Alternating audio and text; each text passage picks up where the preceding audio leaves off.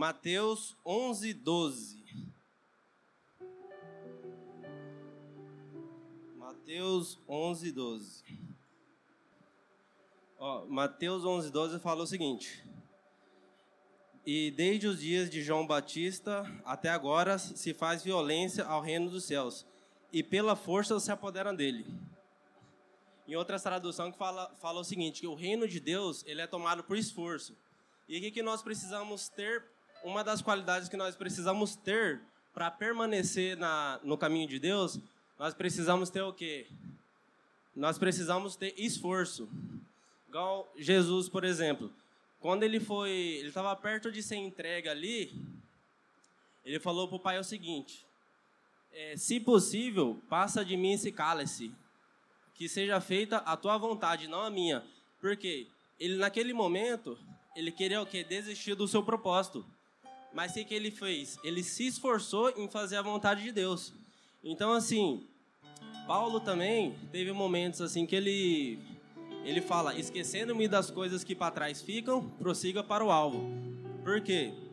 Porque ele cita que ele foi apedrejado, ele foi escoteado, ele foi ele passou por prisões, ele passou por muitas coisas, só que ele, ele teve que se esforçar em esquecer essas coisas.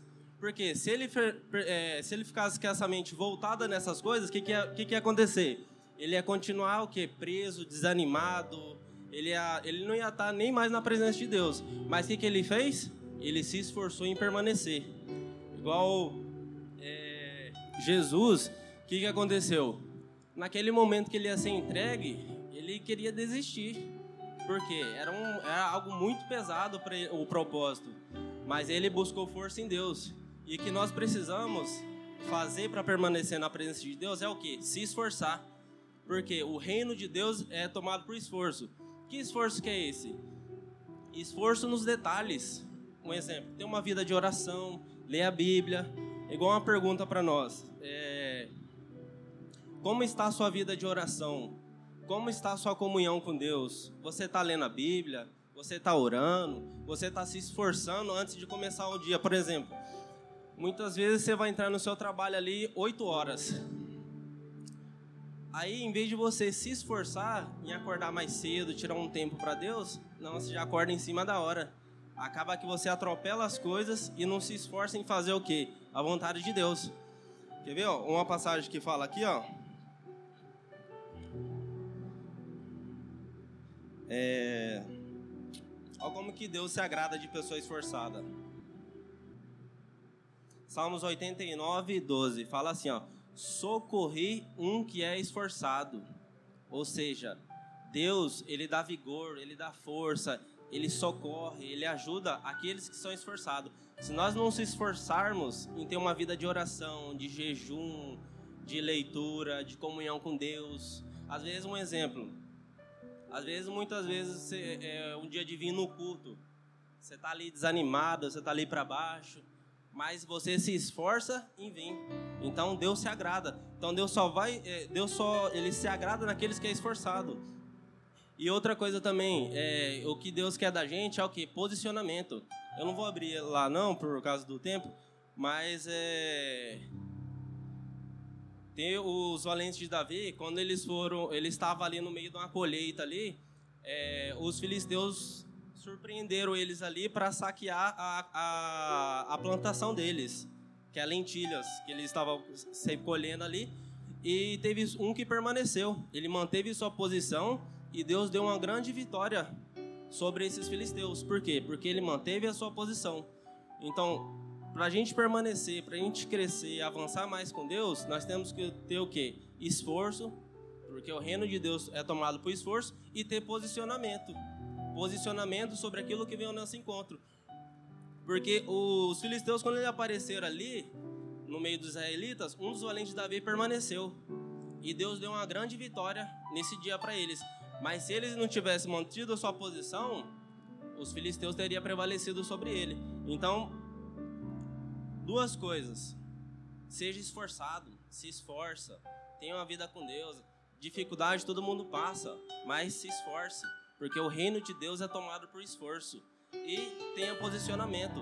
Quando vir algo para tentar te parar, para tentar te desanimar, tenha posicionamento e se esforce, porque Deus socorre um que é, socorre aquele que é esforçado. Amém? Pessoal, eu queria falar sobre algumas coisas hoje e dentre essas coisas, eu quero falar sobre orgulho e sobre e sobre o que nós estamos edificando? Sobre a boa semente ou sobre a semente maligna? Todos nós estamos edificando em cima de algum terreno.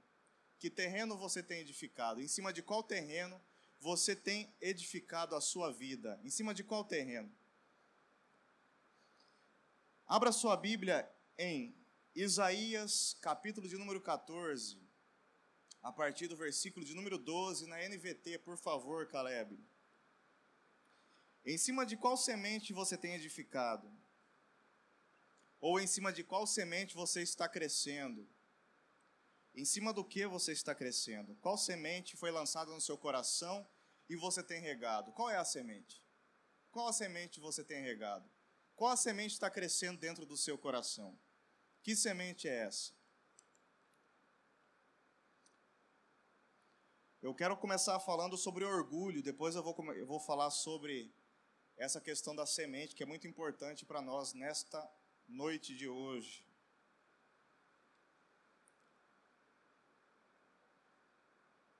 Isaías capítulo 14, a partir do versículo 12, eu vou ler até o 14, por gentileza. Diz assim: Como você caiu dos céus, ó estrela brilhante, filho da alvorada, foi lançado à terra você que destruía as nações. 13. Pois dizia consigo: Subirei aos céus e colocarei meu trono acima das estrelas de Deus. Tecladista pode ficar aí por favor, a gente vai ser bem, bem breve hoje. Pois dizia consigo: Subirei aos céus e colocarei meu trono acima das estrelas de Deus. O orgulho, uma das veias que alimentam o orgulho é a vontade de ser superior a alguém, vontade de estar acima de alguém, vontade de sempre estar em destaque, vontade de estar acima, vontade de se destacar o tempo todo. Se você está numa roda, se você não for o centro das atenções, não serve. Se alguém está sendo mais visto que você, não serve. Se você em determinado local, você não é o protagonista, você é coadjuvante, não serve para você. Não que você não, não queira, não possa ansiar, ter o anseio de se destacar em alguma coisa, não é isso. Mas quando há uma necessidade fundamental na sua vida em sempre ser o, o protagonista, aquele que se destaca, muito cuidado. Você pode ter uma semente no seu coração chamada orgulho. E o orgulho é muito destrutivo, e nós vamos falar sobre isso nesta noite. Pois dizia consigo: Subirei aos céus e colocarei meu trono acima das estrelas de Deus. Esse queria grandeza, hein? Dominarei no monte dos deuses, nos lugares distantes do norte. Subirei ao, ao mais altos céus e serei como o Altíssimo. De quem que a Bíblia está falando aí, pessoal? De quem, gente? É, esse, esse aí mesmo. E serei como o Altíssimo. Você vê que a virtude de Deus que ele cita não é a bondade de Deus, não é o amor de Deus, não as outras coisas que Deus é, mas ele destaca o que? Ele quer ser semelhante ao Altíssimo, quer estar no alto, destaque. Isso é o que, gente? Isso é o que, pessoal? Fala comigo, gente. Orgulho. A Bíblia diz que o orgulho precede a queda. E a altivez do espírito vem antes da ruína. Ou seja, antes da pessoa cair, ela antes se orgulhou. Então, alguém que está muito orgulhoso nas suas vaidades, nas suas paixões, nos seus achismos, está prestes a cair. Prestes a cair. E que orgulho é esse? O orgulho que não deixa mais o seu coração se mover para ouvir. Porque aquele que é de Deus, ele é movido por Deus, mesmo que ele está lá cheio de si mesmo em algum momento, por uma falha, por um problema, mas se Deus fala, ele, meu Deus, ele cai em si como o filho pródigo. E ele escuta e volta a fazer o que era certo, porque ele caiu em si. Ainda que estava orgulhoso, Deus encontrou espaço para falar com esse cidadão. Isso não aconteceu com Saul. Saul estava tão orgulhoso que ele começou a só justificar. E já não havia, não, já não havia, já não havia espaço para Deus falar com ele. Diferente de Davi, que fez besteiras maiores do que de Saul, mas Deus ainda conseguia falar com ele e moveu seu coração. Por isso, Davi teve um fim diferente do de Saul. Porque o orgulho num patamar muito alto, Deus já não consegue acessar seu coração para te mover. Você já não é movimentado por Deus. Apenas o orgulho te move na sua arrogância. Eu li Isaías 14, né? Abra agora em Ezequiel, capítulo de número 28, versículo de número 13, por favor, na NVT ainda. Ezequiel, de, capítulo de número 28, a partir do versículo de número 13. Olha o que diz aqui.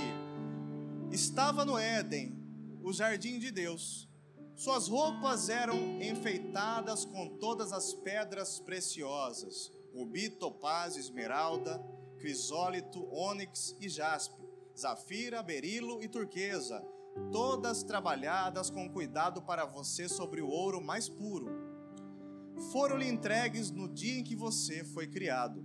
Versículo de número 14. Eu escolhi e o ungi como querubim guardião. Você tinha acesso ao Monte Santo de Deus e andava entre as pedras cintilantes. 15 era irrepreensível em tudo que fazia desde o dia em que foi criado, até que se achou o quê? Maldade em você. 16. Seu rico comércio o levou à violência e você pecou. Por isso o bani em desonra do monte de Deus. Eu o expulsei, ó querubim guardião, de seu lugar entre as pedras cintilantes. 17. Seu coração se encheu de quê, pessoal? Se encheu de quê, pessoal? De orgulho. Por causa de quê, gente? Por causa de quê, pessoal? Por causa de sua beleza. Sua sabedoria se corrompeu por causa de seu esplendor. Por isso o atirei à terra e o expulsei ao olhar dos reis. Por que, que ele se corrompeu? Por causa da sua beleza, por causa do seu esplendor. Há pessoas que não conseguem continuar crescendo e manter a humildade. Há pessoas que o próprio Deus segura algumas coisas para que não venham às suas mãos, para que elas não percam aquilo que tem mais valor, que é a sua salvação. Tem muitas pessoas que falam assim, mas por que, que eu nunca consigo alcançar isso? Deus está te poupando, meu amigo, porque a sua riqueza maior é a sua salvação. E para alguns, se receber alguma coisa muito grande, vai elevar o seu coração a ponto de se perder. Por isso muitos não crescem, não alcançam, não conquistam, não prosperam. Sabe por quê? Porque ainda precisam trabalhar o seu coração orgulhoso. E sabe para quê? Para quando conquistar e estar em algum lugar, não se perder, não perder aquilo que continuará sendo a coisa mais preciosa que você tem, que é a presença de Deus na sua vida. Que é a presença de Deus. Porque muitos começam a conquistar e o coração se torna inacessível por Deus. O coração começa a ficar envaidecido, não porque eu fiz isso, não porque eu cheguei nesse lugar, não porque agora eu sou isso. Eu me lembro de um caso que o pastor conta de um magistrado que tem lá na sede de São Paulo que ele estava lavando o banheiro da, da igreja e uma pessoa chegou e falou para ele assim: Doutor, o senhor excelência, lavando o banheiro, ele falou o seguinte: Aqui eu sou servo. Diga amém, pessoal. É isso que é bonito. É a pessoa ter os milhões que for na sua conta bancária, o carro que for, mas o coração continua tranquilo. Continua tranquilão, em paz. E Deus continua movendo aquela pessoa, continua dirigindo ela, continua conduzindo ela, continua podendo dirigir os seus passos. Porque depois que morre, meu amigo, é tudo igual.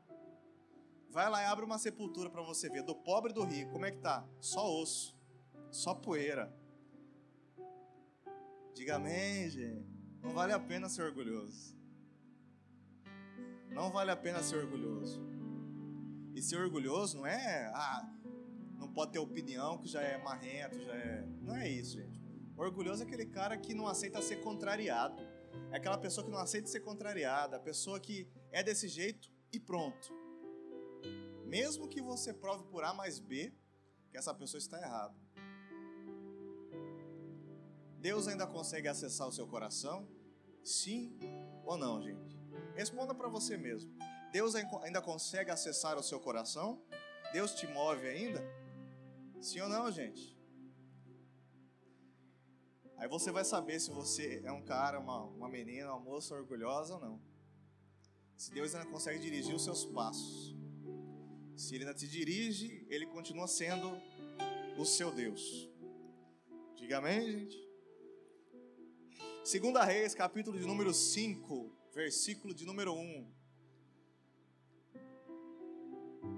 Segunda Reis, capítulo de número 5, versículo número 1. Vou tentar ficar parado aqui. Segunda Reis, capítulo de número 5, versículo de número 1. Vou ler até o 14, Caleb. Diz assim: o rei da Síria tinha grande respeito por quem? Por Naamã. Então, quando um cara poderoso ao rei tem um respeito por outra pessoa, então essa pessoa tende ao quê? Eu posso ligar para fulano agora e me atender. Muitos não são assim? O rei da Síria tinha grande respeito por Naamã, comandante do seu exército. O cara não era qualquer um. Ele era o comandante do exército, pois por meio dele o Senhor tinha dado grandes vitórias à Síria. Então ele tinha um respeito muito grande, porque ele comandou muitas vitórias que o exército teve naquele momento ali, ó. Mas embora Naamã fosse um guerreiro valente, sofria de quê, gente? Sofria de quê, gente? De lepra. Sabe aquela pessoa que ganha almas? Jesus usa ela ou uma pessoa que está indo muito bem em muitas coisas, mas ainda tem uma lepra, e por isso ela não é plenamente feliz? Quem entendeu, diga amém. E sabe o que, que impede muitas dessas pessoas de serem completamente felizes? Uma leprinha ou uma leprona, não sei, depende. Que ainda está ali, ó. Essa pessoa dá vitória para outros, essa pessoa comanda algo grande, mas ainda sofre com alguma coisa. Ainda sofre com algum problema, com alguma situação. Pois por meio dele o Senhor tinha dado grandes vitórias à Síria. Mas embora Naamã fosse um guerreiro valente, sofria de lepra. 2. Naquela época, saqueadores sírios tinham invadido o território de Israel e entre os cativos havia uma menina que se tornou serva da esposa de Naamã. 3. Certo dia, a menina disse à sua senhora: Como seria bom se meu senhor fosse ver o profeta em Samaria? Ele o curaria da lepra. Tem sempre alguém olhando para nós e falando: se essa pessoa precisa resolver isso, ela não tem ideia de como ela vai ser mais feliz. Essa menina, ó, de longe, ó, ela disse: Se o meu senhor conhecesse esse profeta que tem lá em Samaria, lá em Israel, ele seria curado disso que ainda o atrapalha. Disso que ainda atrapalha essa pessoa. Versículo 4. Naamã contou ao rei o que a menina israelita tinha dito. Olha só que coisa. Então o rei da Síria lhe respondeu: Vá visitar o profeta. O rei da Síria, que era chefe de Naamã, disse para ele: Ó, oh, vai visitar esse profeta eu lhe darei uma carta de apresentação ao rei de Israel. É tipo assim: vai lá falar com essa pessoa que vai resolver o seu problema, que eu, enquanto autoridade, vou, vou colocar a mão nas suas costas. vou falar assim: vai lá que eu já avisei para te receber. Naamã partiu levando 350 quilos de prata, 72 quilos de ouro e 10 roupas de festa. A carta para o rei de Israel dizia: Com esta carta apresento meu servo Naamã. Quero que o rei o cure da lepra. Ó, valente, né? Cura aí, irmão. Que nem alguém chegar para algum pastor e falar assim: cura ele aqui. O pastor que é de Deus vai falar o quê? Não é assim não. Quem decide isso não sou eu, né? Deus. Amém, gente? Amém, pessoal? Esse rei aí querendo tirar uma onda, né? Sete. Quando o rei de Israel leu a carta, rasgou as roupas e disse: Acaso sou Deus capaz de dar ou tirar a vida? Peraí, não é bem assim não, é Deus que manda, não sou eu. Porque esse homem me pede que cure um leproso, como vocês podem ver, ele procura um pretexto para nos atacar. Nisso ele já achou que já tivesse guerra no meio do negócio ali. Versículo 8. Mas quando Eliseu, homem de Deus, soube o que o rei de Israel havia rasgado as roupas, mandou-lhe esta mensagem: por que o rei ficou tão aflito? Rei, peraí, rei. O profeta era ele, no caso, né? Peraí, rei, vou resolver esse problema. Envie Naamã a mim, e ele saberá que há um profeta verdadeiro em Israel. Diga amém, gente? Esse cara é. Versículo de número 9. Então Naamã foi com seus cavalos e carruagens e parou à porta da casa de Eliseu. Ele mandou um mensageiro dizer a Naamã: Vá e lave-se sete vezes no rio Jordão. Olha só isso aqui. O Eliseu, prático, ele disse o quê? Manda lá, avisa para Naamã lá. Nem falou diretamente com ele, ó. Autoridade também, né? Vai lá e dá só esse recado para ele. Vá e lave-se sete vezes no rio Jordão. Sua pele será restaurada e você ficará curado da lepra. Diga amém, gente. 11. Naamã ficou indignado. Olha só, ele nem ouviu a mensagem. Era tanto orgulho que ele nem ouviu. Peraí, na mensagem está dizendo que você vai ser curado. O orgulho deixou ele cego. Ele queria que, ter, que tivesse toda uma liturgia para receber ele. Não, senta aqui. Oh, aleluia. Sente-se aqui, oh, Naamã, todo-poderoso. Ele queria toda uma liturgia no caminho para a bênção, sendo que Deus queria tratar esse orgulho dele também. Naamã ficou indignado, mas volta no versículo 10, rapidinho, por favor. Ele mandou um mensageiro dizer a Naamã: Vá e lave-se sete vezes no Rio Jordão, sua pele será restaurada e você ficará curado da lepra. Gente, a bênção dele já estava declarada ali. Versículo 11. Naamã ficou indignado e disse: Imaginei que ele sairia para me receber, esperava que movesse as mãos sobre a lepra, invocasse o nome do Senhor seu Deus e me curasse. 12. Não são os ricos Abana e Farpar em Damasco melhores que qualquer rio de Israel? Será que eu não poderia me lavar em um desses aqui e ser curado? Para que, que eu preciso ir lá naquele rio que ele mandou? Naamã deu meia volta e partiu furioso. Olha o que, que o orgulho faz. O cara até pertinho de ser livre. E volta para trás por causa do quê? Do orgulho. Versículo de número 13. Mas seus oficiais, ó, alguns amigos próximos, tentaram convencê-lo, dizendo: Meu senhor, se o profeta lhe tivesse pedido fazer algo muito difícil, o senhor não teria feito? Por certo, o senhor deve obedecer à instrução dele, pois disse apenas: vá, lave-se e será curado. É aqueles amigos que falam a verdade, né? Que a gente não costuma dar tanto valor para eles, né? Que falam algumas coisas. Você está errado, irmão. Esse, isso que é amigo. 14. Assim, Naamã desceu ao Jordão desceu, foi lá onde ele não queria ir, mergulhou sete vezes, conforme a instrução do homem de Deus. Sua pele ficou o quê, pessoal? Sua pele ficou o quê, gente? Saudável, como a de uma criança, ele foi curado. Ele foi o quê, gente? Curado. Ele foi completamente curado. Mas como? Depois que ele obedeceu às instruções depois que ele recebeu as instruções.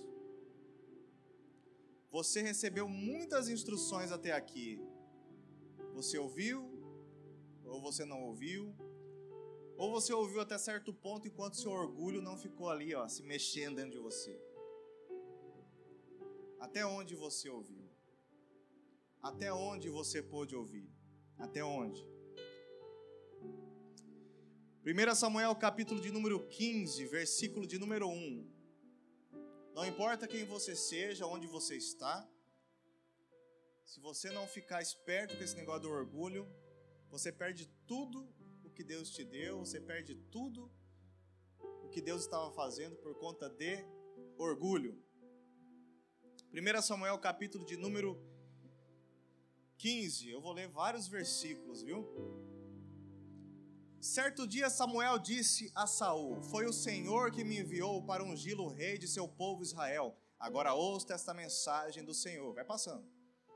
Assim diz o Senhor dos Exércitos: Resolvi acertar as contas com a nação de Amaleque por ter se colocado contra Israel, quando o povo saía do Egito. Agora vá e destrua, diga assim, completamente a nação amalequita, homens, mulheres, crianças, recém-nascidos, gado, ovelhas, camelos e jumentos. 4. Então Saul, Saul reuniu seu exército em Telaim. Havia duzentos mil soldados de Israel e dez mil homens de Judá. Vai passando. Em seguida, Saul e o exército foram às cidades amalequitas e armaram uma emboscada no vale. Saul mandou este aviso aos queneus: Afaste-se de onde vivem os amalequitas, para que não morram com eles, pois vocês demonstraram bondade a todos os israelitas quando eles saíram do Egito. Então os queneus saíram do meio dos amalequitas. 7. Saul atacou e derrotou os amalequitas desde Avilá até Sur, a leste do Egito. 8 capturou Agag, o rei amalequita, destruiu completamente todo o povo.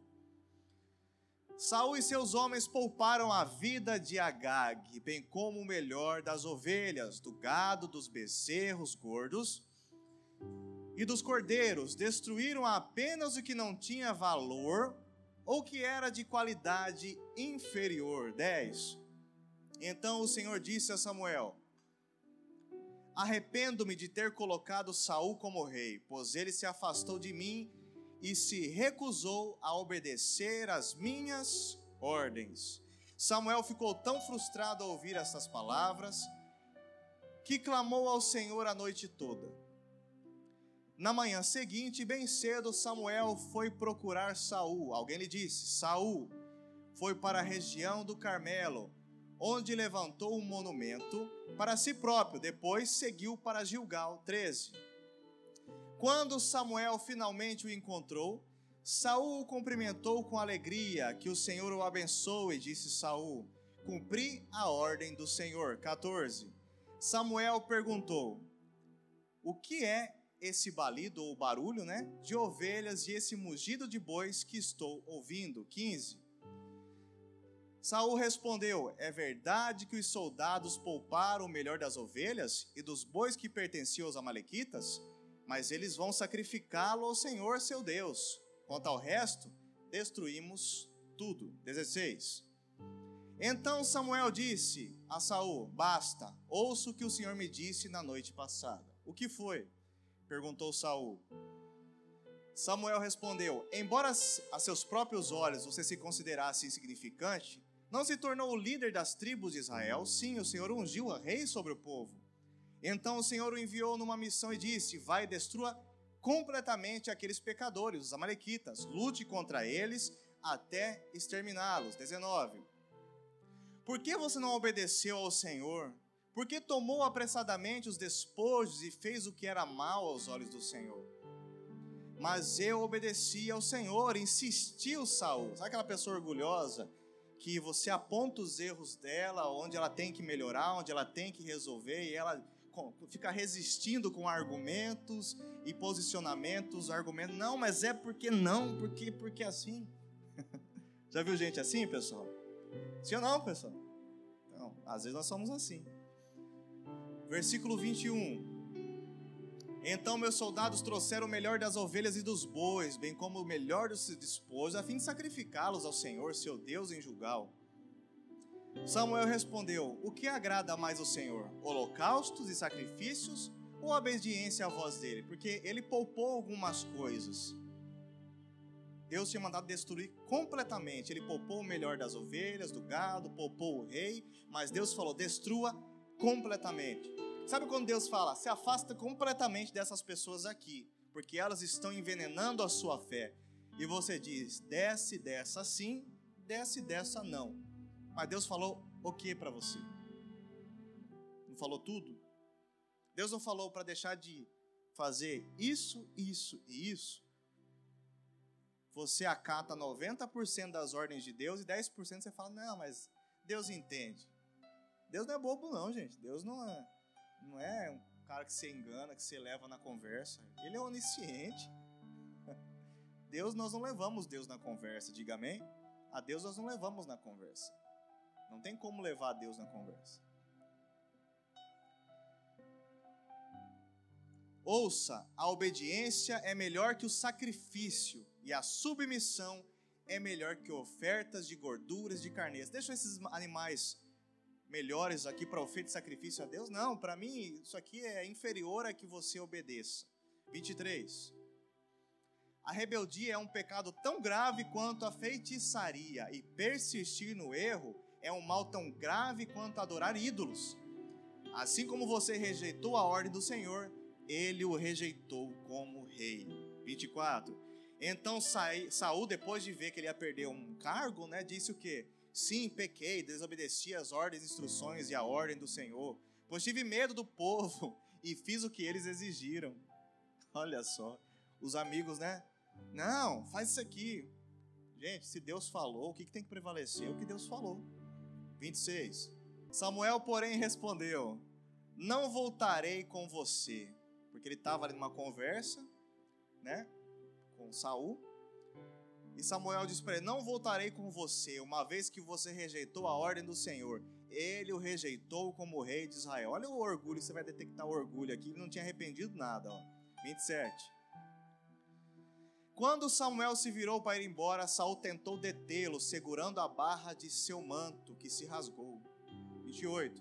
Então Samuel lhe disse: Hoje o Senhor rasgou de você o reino de Israel e o entregou a outro, alguém melhor do que você. Volta no versículo 26. Esqueci de frisar algo aqui. 27. Quando Samuel se virou para ir embora, Saul tentou detê-lo segurando a barra de seu manto. Volta no 25, por favor. Acho que é a tradução. Ó, aqui.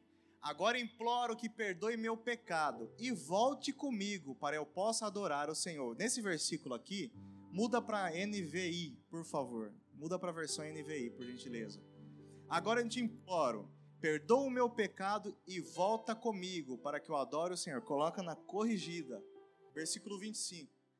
Está no versículo 30. Muda para NVT nessa, nessa, nesse versículo, por favor.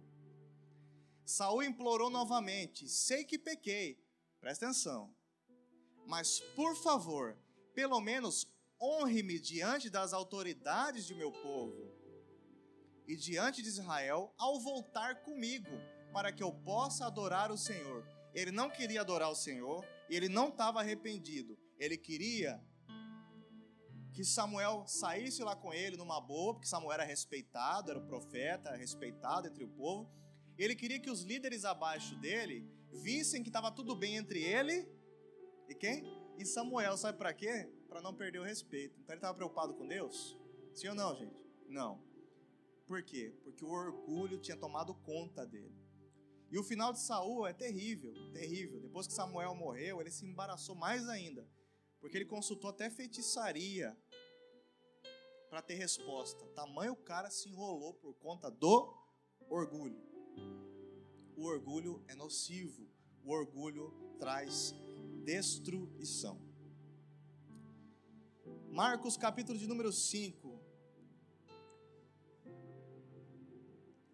versículo de número 25, por favor. Eu vou ler até o 34. Marcos, capítulo de número 5, versículo de número 25.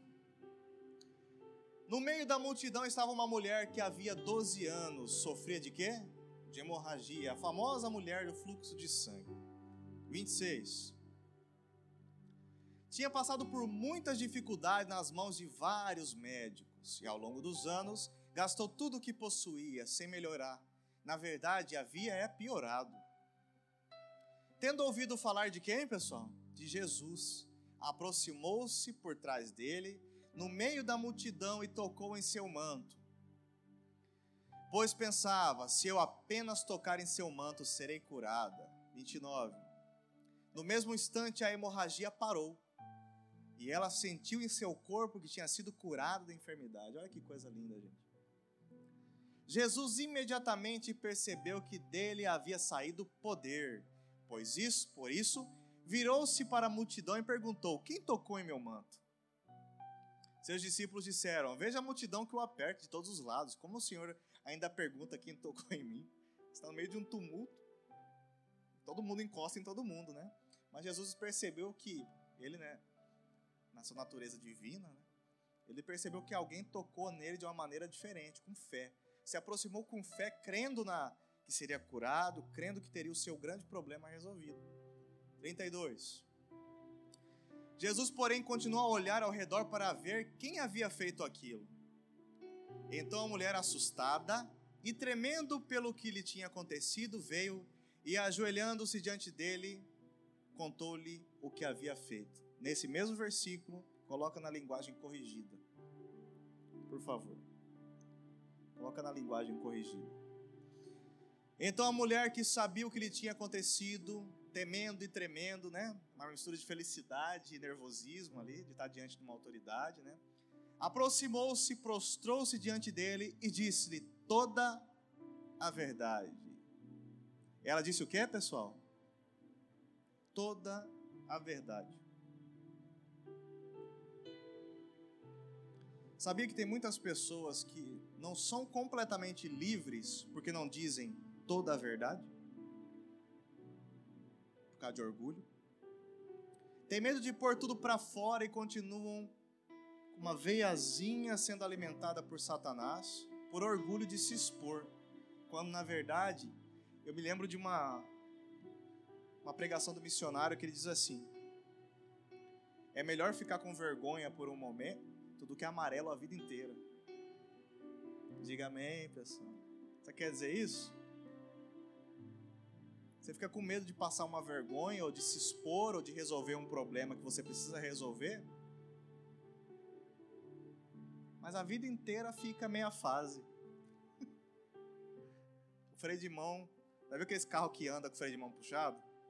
Já saiu? Eu já saí com o carro freio de mão puxado. Às vezes o que falta é a gente botar tudo para fora. Eu falo por experiência própria. Vezes falta botar tudo para fora. Ela disse toda a verdade. Toda a verdade. Versículo de número 34. E ele disse: Filha, a tua fé te salvou. Vá como? Vá como, gente? Vá como, gente? Vá em paz. Quando você põe para fora, limpa tudo, vomita tudo, você vai em paz. Diga amém, pessoal. Você quer ir em paz para casa hoje? Põe tudo para fora. Põe tudo para fora e ser curada deste teu mal. A Bíblia diz, é, como que fala? A Bíblia diz que nós devemos, lá em Provérbios, versículo de número, capítulo 28, versículo 13, diz: Aquele que confessa e deixa alcança de Deus o que? Misericórdia. Mas muitos confessam e deixam e continuam com a culpa. E por isso que lá em Tiago diz: Confessai as vossas culpas uns aos outros para que sareis? É para uns aos outros aleatoriamente? Não. Para que sareis? Quem pode te ajudar a ser curado? É para esse que você deve falar.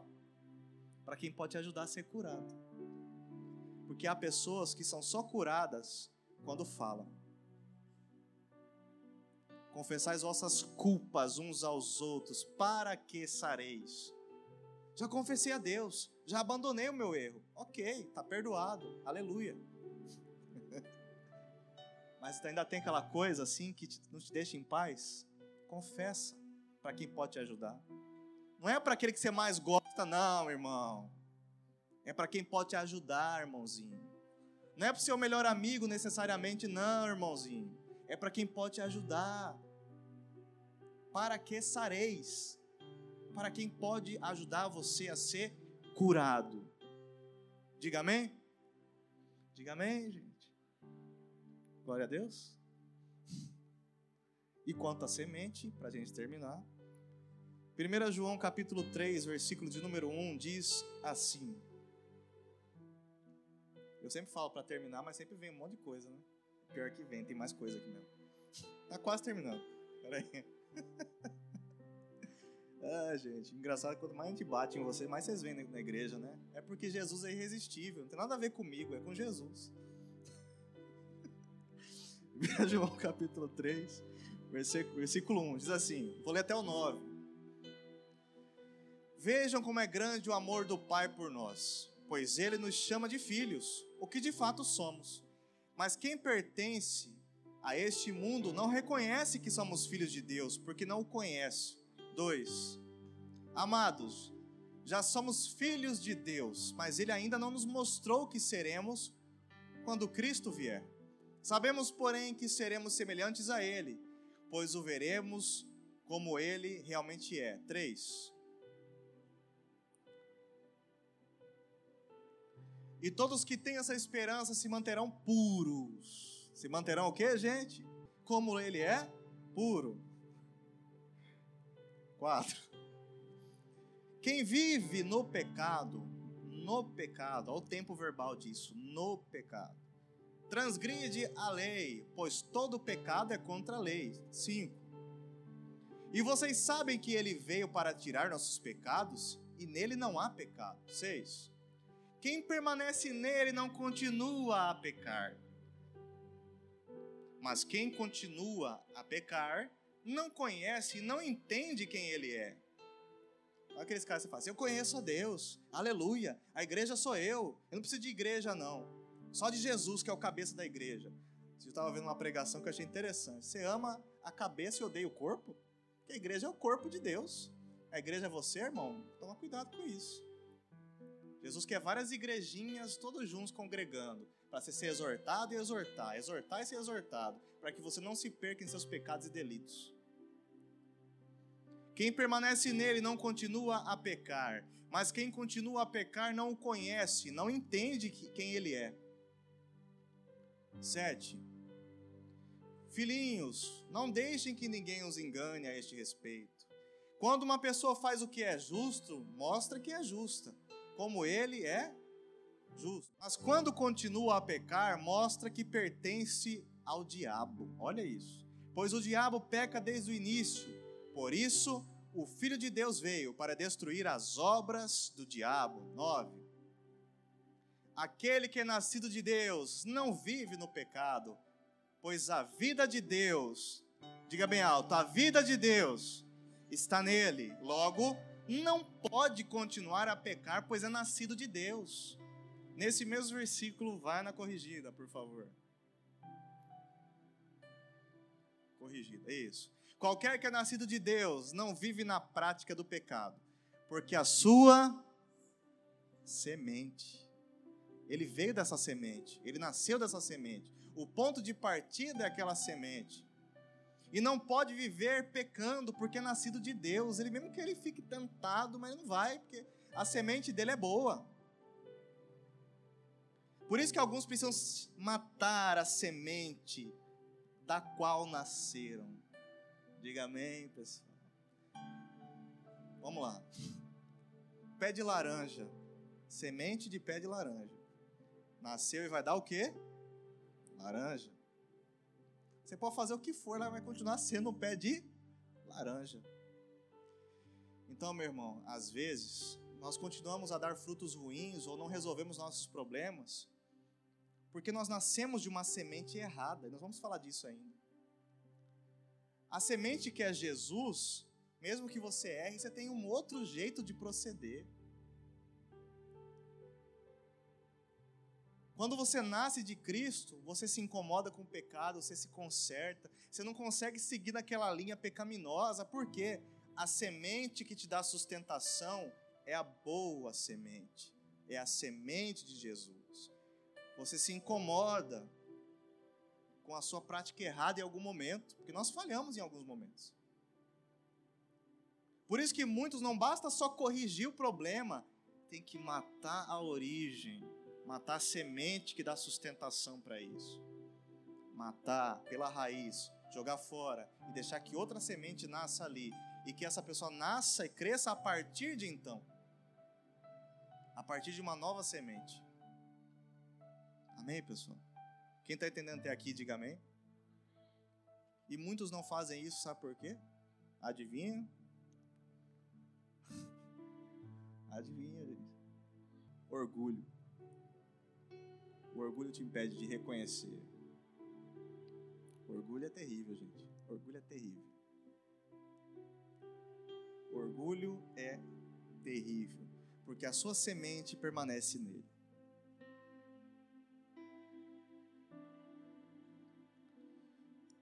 Lucas capítulo de número 8, versículo de número 5. Coloca aí para nós, por favor. Penúltimo texto. Chegar, vou terminar já. Lucas capítulo de número 8, versículo de número 5.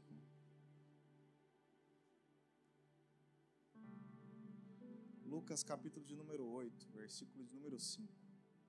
Eu vou ler até o número 15. Um lavrador saiu para semear. Enquanto espalhava as sementes pelo campo, algumas caíram à beira do caminho, onde foram pisadas, e as aves vieram e as comeram. Outras caíram entre as pedras e começaram a crescer, mas as plantas logo murcharam por falta de umidade.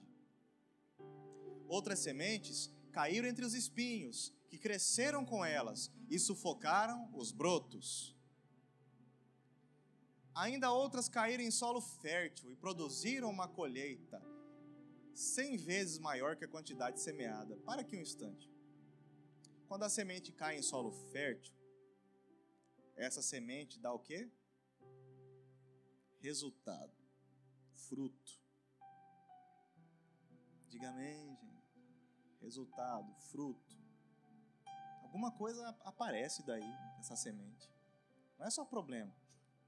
Tem gente que só dá problema, porque a semente não é a semente que devia ser.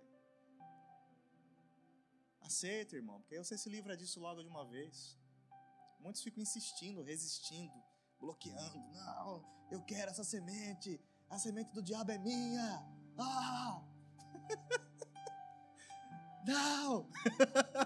Não aquela criança que está com um brinquedo, tem que tomar dela. O brinquedo está machucando, a criança é, tomar dela. Ela, não, é meu. E rola no chão, é, Lucas? Conhece isso, né? Não, digo de brinquedo, né, gente? Criança é assim, ué. vai tomar as coisas dela, né? Verdade?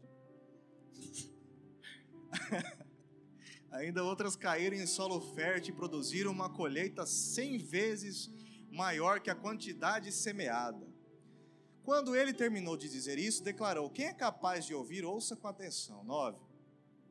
Seus discípulos lhe perguntaram o que a parábola significava. 10. Ele respondeu: A vocês é permitido entender os segredos do reino de Deus, mas uso parábolas para ensinar a outros, a fim de que, quando olharem, não vejam, quando escutarem, não entendam. 11. Este é o significado da parábola. As sementes são o que, pessoal? A palavra de Deus. 12. As sementes que caíram à beira do caminho representam os que ouvem a mensagem mas o diabo vem e arranca do coração deles e os impede de crer e ser salvo. Tem gente que acabou o culto, entrou no corredor, perdeu. é ou não é, gente? Tem gente que chega assim, eu sei porque ele falou isso. É por causa de fulano, beltrano e ciclano. Ô, irmão, você tá com moral, a gente fica preparando pregação pensando em você. Rapaz, você é o cara. Tem isso não, gente. Não existe isso. Ele tem a sua habilidade. Deus que manda, a gente só vem dar o um recado. Aí a pessoa que não tá ligada, ah, então foi isso. Perdeu já, irmão. Foi. As sementes que caíram à beira do caminho representam os que ouvem a mensagem. Mas o diabo vem e arranca do coração deles e os impede de crer e ser salvos. Olha que coisa séria, gente. Eu estou repetindo o que Jesus deixou escrito, tá? Lê e dá ouvidos para isso. Dá atenção para isso, que isso existe, isso é real. Eu vejo isso direto, todo dia aqui. Gente perdendo por causa disso. Todo dia nós vemos isso. 13. As sementes do solo rochoso representam o que ouve a mensagem e a recebem com alegria. Nossa, Deus falou comigo hoje. Aleluia. Ei, ei. Aleluia. As sementes no solo rochoso representam os que a ouvem mensagem e recebem com alegria. Muitos recebem com alegria. Uma vez, porém, que não têm raízes profundas, creem apenas por um tempo e depois desanimam quando enfrentam o quê? Provações. Vou citar algumas delas. Uai, irmão, você não vai mais no churrasco beber com nós? Por que você não vai? Você é crente agora? É? Ah, entendi. Então quer dizer que fizeram lavagem cerebral na sua cabeça, é? Entendi. Vai dar dinheiro para pastor, né? Nossa, que pena. Mas pra, deixa pra lá. Não vou me estender nisso, não. Não tem uns assim? Tem ou não tem, gente? Tem ou não tem? Uai, uai, uai, uai. Você não pega mais, não? Uai, o que aconteceu? E. Você precisa provar uma coisa para alguém, irmão? Precisa não. Você é de Jesus, isso importa. Você é de Jesus, isso importa. Honre o seu Deus. Honre o seu Deus. Isso importa. Seja valente. Tem uns que tem uma posição forte para as coisas, né? Cheio de personalidade, né? Né? Vai na, na, internet, defende político A, B, C, D, né? né? Aquela coisa assim. Mas quando é para defender sua fé, fica, ah, é verdade, né? Igreja, verdade. Palavra de homem, Bíblia foi escrita por homens. Oh, Jesus. Aí não usa essa personalidade, personalidade forte para defender algo que vale a pena, mas fica escutando os professores falar um monte de borracha e diz amém para tudo. Aí sai de lá falando todes, é, como é que é? Bem-vindos e bem-vindas, como é que é? é? Boa tarde a todos e todas. Ah, irmão, boa tarde a todos. Estou falando de todo mundo, homem, mulher, todo mundo. O diabo é muito sagaz, muito sutil. Primeiro ele muda a forma de você falar, com desculpa de inclusão, e depois a forma de você pensar, sentir e agir. Muito cuidado com isso. Bate o pé, irmão. Se quiser, eu vou lá falar com o seu professor. Creem por um pouco de tempo e depois desanimam quando enfrentam provações. Em vez de chegar e, sabe, fica oprimido porque é de Deus. Mas, mas aonde que você não pode se sentir oprimido, gente? Mostra a sua fé, mostra Jesus. 14. As que caíram entre os espinhos representam os que ouvem a mensagem, mas logo ela é sufocada pelas preocupações, riquezas e prazeres dessa vida, de modo que nunca amadurecem. Olha só. 15. Com medo de abrir mão em favor da fé e por isso que nunca cresce com Deus e não vê o agir de Deus porque abraçou a fé. E Deus honra eu já vi muito jovem assim: eu vou sair desse emprego. Não que você tem que sair, gente. Tem casos e casos. Eu vou sair desse emprego porque eu nunca posso estar na casa de Deus. Eu não, eu não sei o que eu vou passar, como que eu vou me alimentar, como que eu vou pagar minhas contas. Mas eu vou. E Deus fez o quê? Honrou essa fé. Diga amém, pessoal. Deus honra. Deus honra. Para alguns é balela o que eu estou falando. Experimenta ouvir o que, que Jesus fala do seu coração. Experimenta. Os que caíram em solo fértil representam os que com coração bom e receptivo. Olha que coisa isso aqui. O solo fértil tem a ver com coração bom e receptivo, que ouvem a mensagem, a aceitam e com paciência, com paciência produzem uma grande colheita. Os que ouvem de bom grado, as coisas só vão acontecendo, germinando, ó. Vai virando uma árvorezinha aí, ó, começa a dar fruto. Na sua própria vida e na vida de quem está do seu lado. Como assim? O vaso, quando se enche, ele enche para si, para saciar sua própria sede, a sua própria fome, e depois dos outros do lado. Amém, pessoal? Amém, gente? Guarda isso no seu coração. Qual semente você quer alimentar? Qual semente? Qual semente? Alguns vêm na igreja, ouvem a palavra, buscam fazer o que é certo, mas em cima de uma semente errada. Porque continuam com algumas práticas. Alguns precisam matar essas sementes e germinar de novo e crescer de novo, e partir de um ponto inicial de novo. Um ponto de partida errado te leva para um lugar errado. Mesmo que você tente acertar no começo.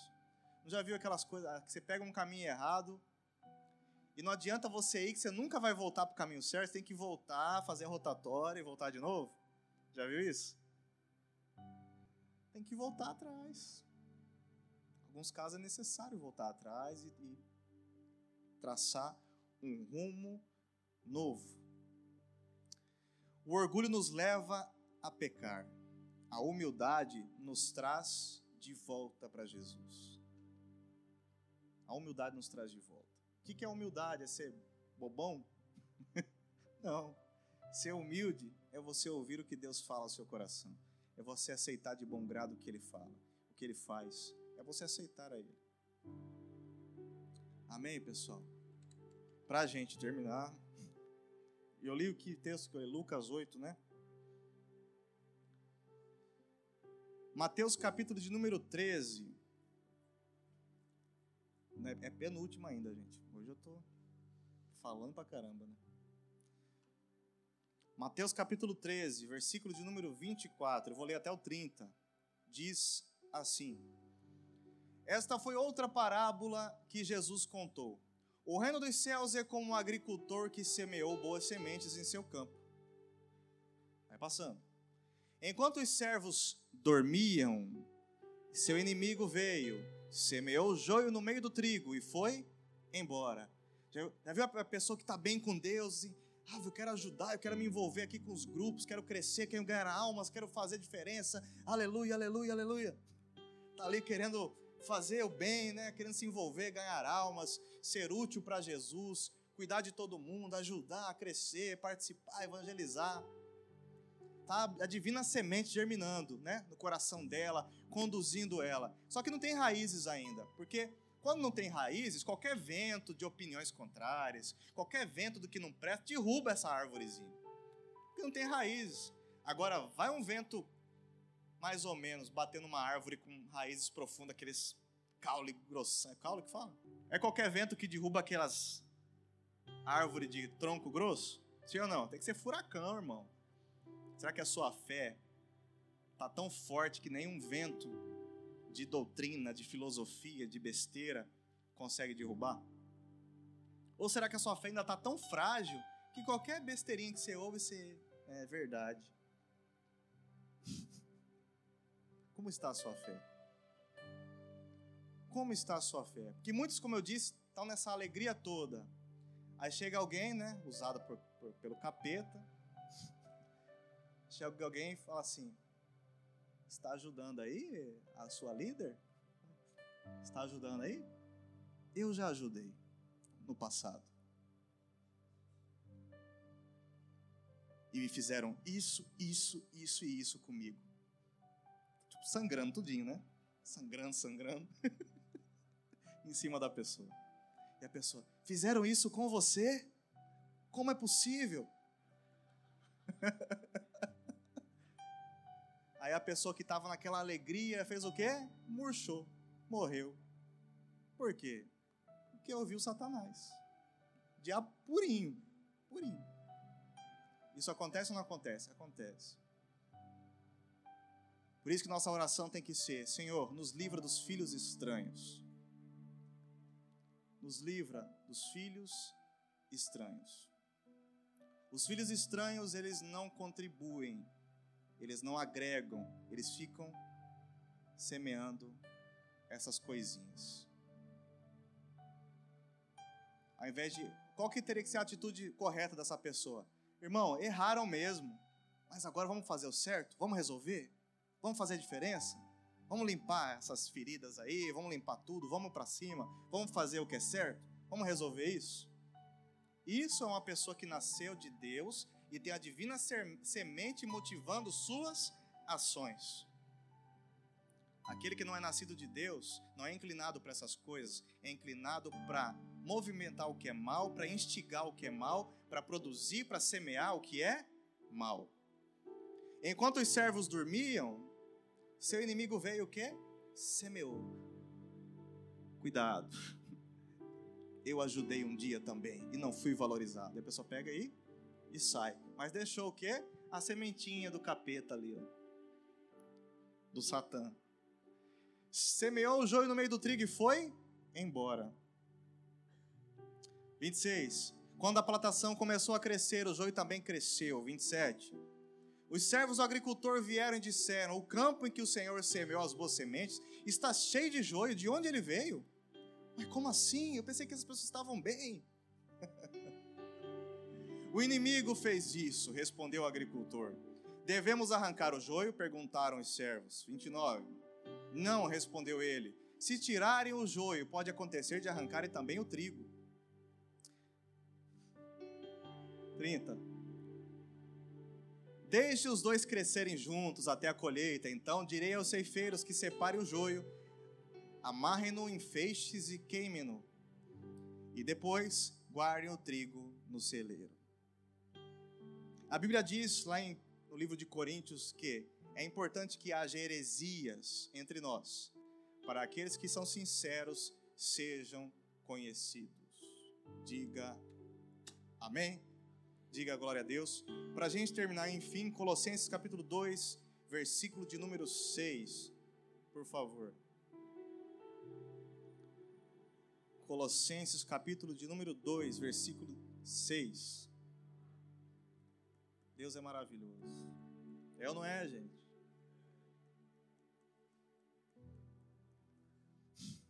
Colossenses capítulo 2, versículo 6 diz assim: e agora, assim como aceitaram Cristo Jesus como Senhor, continuem a quê?